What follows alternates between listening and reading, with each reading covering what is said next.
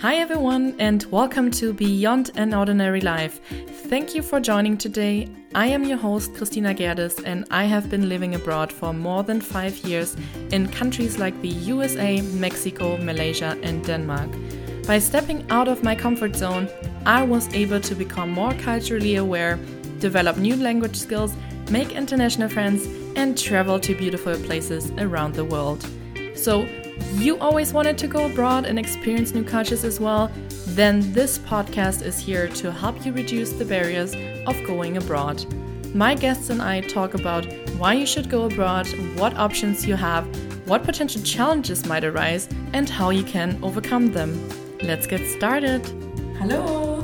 Goddag. Ahoy. Moi. Ciao. Namaste. Ni hao. Hi, everyone. First of all, I really want to thank you for tuning into this podcast.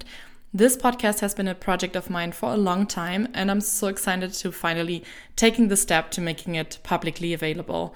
You might be wondering who's Christina and why is she talking about going abroad? So let me take some time to introduce myself.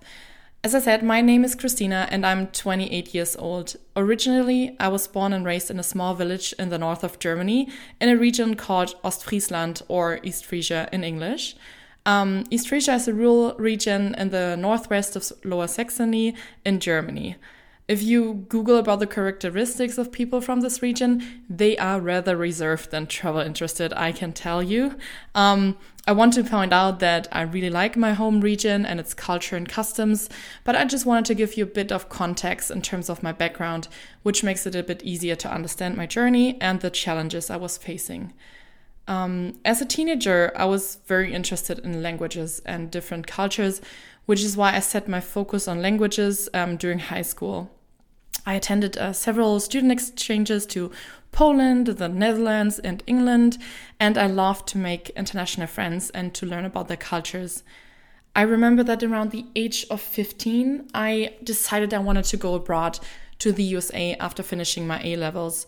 However, I didn't really know what I would have been able to do there, and I didn't have any role models since, you know, Instagram wasn't a big thing yet um, that I could have, you know, looked up to.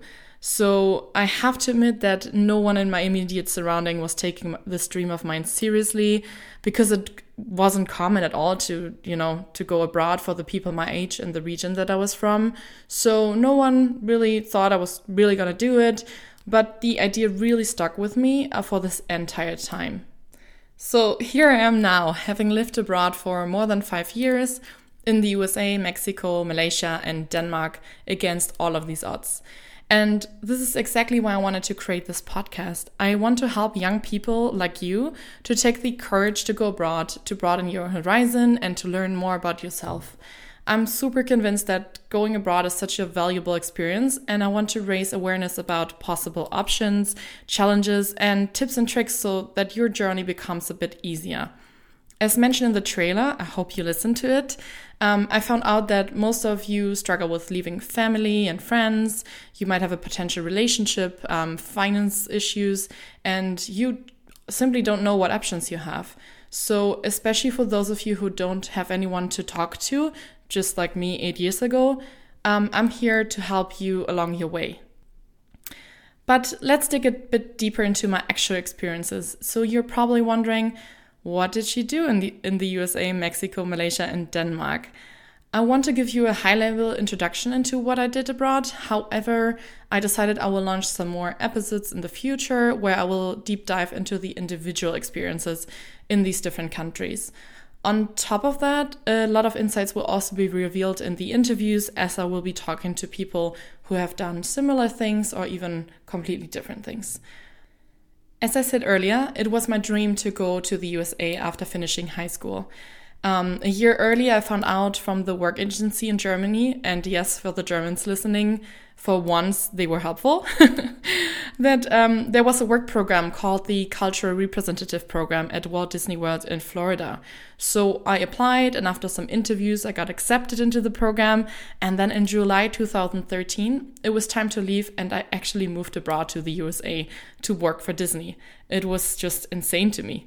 Um, within Disney, they have a um, park called Epcot, which hosts a World Showcase where multiple countries like Norway, China, Italy, Morocco, France, and many more are represented. One of these countries is Germany. So they built a small village, like a German village, um, into this world showcase that looks like a Bavarian village, to be honest. I'm personally not from Bavaria, but yeah, to, to foreigners, it looked very German. So, to make the experience more authentic, um, Disney is employing people from original countries. So, I personally worked in the German pavilion with other Germans and American managers. I um, was employed in merchandise, which meant that I was selling German products like sweets, cuckoo clocks, German wine, Christmas ornaments, and many more. So these roles changed a bit over time in the yearly program, but I will go more into detail in the specific Disney episode. So all in all, I think this was the perfect first experience abroad because I was able to work together with other Germans who have faced similar challenges like me when going abroad and leaving your family and friends for the first time ever. So, Moreover, I liked the fact that we were living in international dorms. So I personally lived together with a German, a Norwegian, and a Scottish girl, which um, was a very cool experience as such. I like the fact that we were able to take some time off, so I was able to travel to places like the Bahamas, Puerto Rico, New York City, California, and much more. So, and this was also actually the first time I traveled to Mexico, which inspired me to go abroad to Mexico. So, let's move right into my journey studying in Mexico. After my work program at Disney, I decided to study international management in Osnabrück, which is in Germany, Due to the experience in the USA, I finally had the confidence to choose a study program that was entirely taught in English. So, since I joined my first year abroad so much, I knew that I wanted to have the opportunity to go abroad again. That is why I chose a bachelor's program that included a mandatory semester abroad. So, that meant that I had to go abroad for one semester. Due to the fact that I liked Mexico so much uh, when I was in the USA, I decided to learn Spanish from the first until the fourth semester so that I would be able to spend the exchange semester in Mexico. It was a bit of a challenge, but I managed to get to level four, which equals the CEF level in, in Europe, which is B2 C1, which meant that I was able to study in a Spanish speaking university.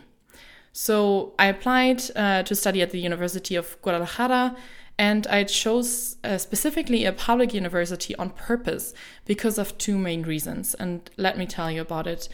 First, I wanted to have an authentic experience at a university in Mexico. Private universities are only affordable to the highest income classes, where people tend to live a more Western lifestyle.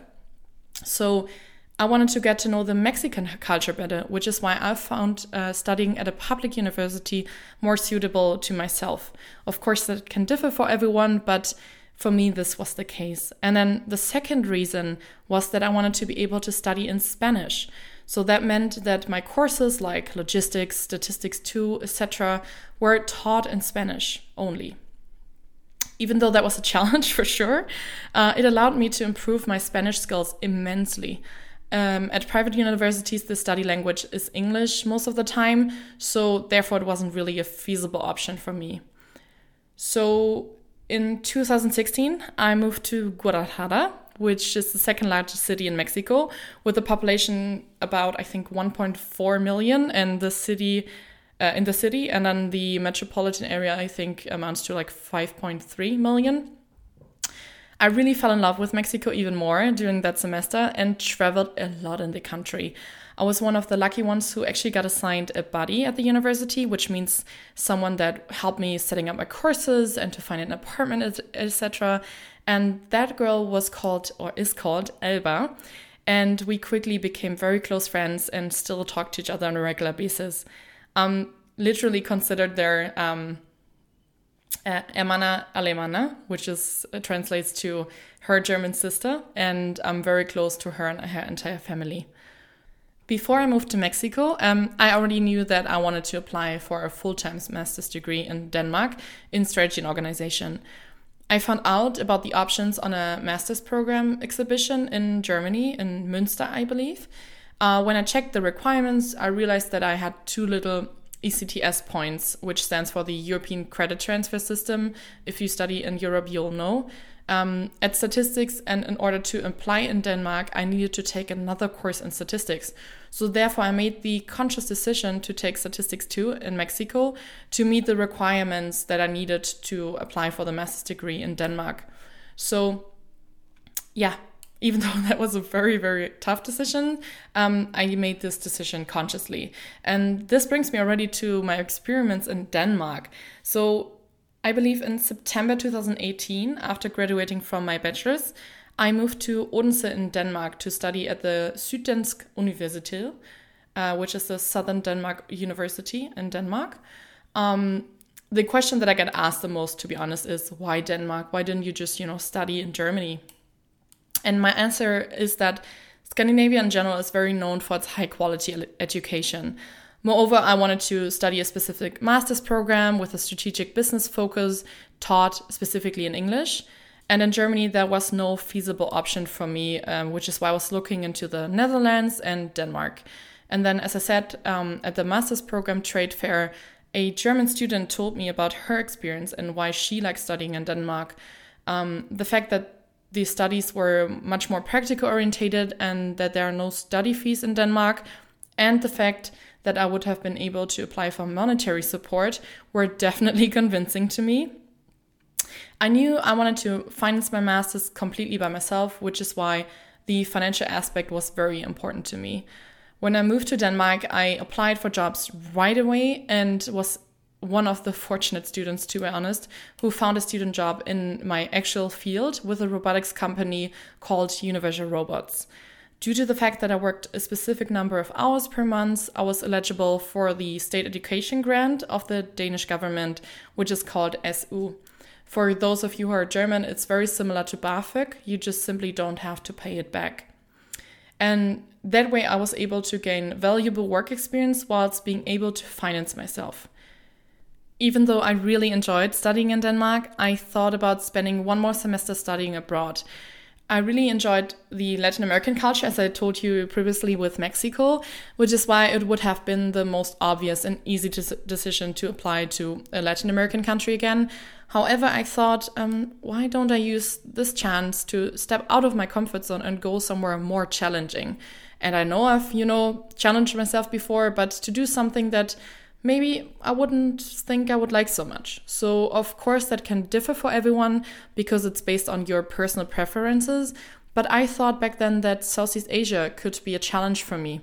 I had never been to Asia before and always thought that of Asia as a very reserved culture, whilst I have more of an outgoing personality. But I was open to a new experience and a challenge and applied at the University Kuala Lumpur in Malaysia assuming, to be honest, that I would probably not really like it that much. But let me tell you, boy, was I wrong. I moved to Kuala Lumpur in September 2019 and ended up loving it. This was the first time I didn't move alone. Uh, when I found out I got accepted um, by our partner university, I also found out that another German girl got accepted as well. So when we got to know each other, we decided to travel together to Malaysia and to share an apartment. I was glad about having such a nice friend upon arrival, I can say.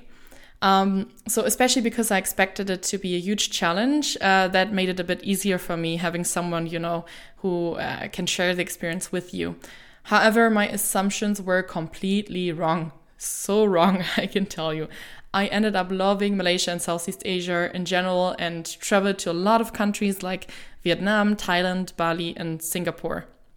I really didn't see it coming. And even though I had a lot of experience abroad before, it opened up my eyes for not having any prejudices towards a culture before actually experiencing it. As a matter of fact, I moved back to Denmark after the exchange semester in Kuala Lumpur and finished my studies in Odense. But to be honest, you don't need to be studying to go abroad. Um, after my graduation, I was offered a full time job as a marketing project specialist in the robotics company that I had the student job with.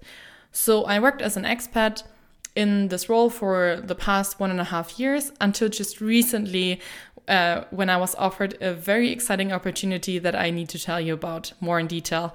So I'm super excited that I'm currently undergoing a newly introduced graduate program with Universal Robots, where the focus lies on my personal and professional development throughout the entire year. So I'm working full time and I can decide basically what projects I want to work with in the two different departments that I'm working with.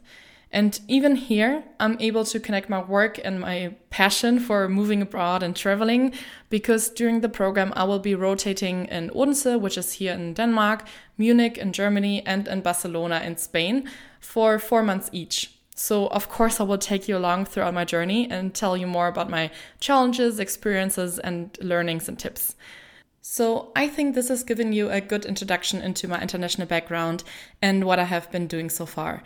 During the next weeks and months, I will go more into detail and share other people's experiences as well. I hope this will help you to step out of your comfort zone and to fall in love with new cultures and to learn more about yourself. There is so much to experience out there. I hope you're as excited as I am. Thank you and see you again in two weeks. Thank you so much for listening today. It means a lot to me that you made it all the way to the end. If you love this podcast, then please hit the subscribe button and give me a rating or review on Apple Podcast. Only with your help, this podcast will be shown to other like-minded people who want to learn how to go abroad too. I appreciate your help and I'm looking forward to seeing you in two weeks again. Bye bye. Tschüss, bis zum nächsten Mal. Mange tak. Vi ses. Naslyšenou. Ensi kertaan! Alla prossima. 谢谢，再见。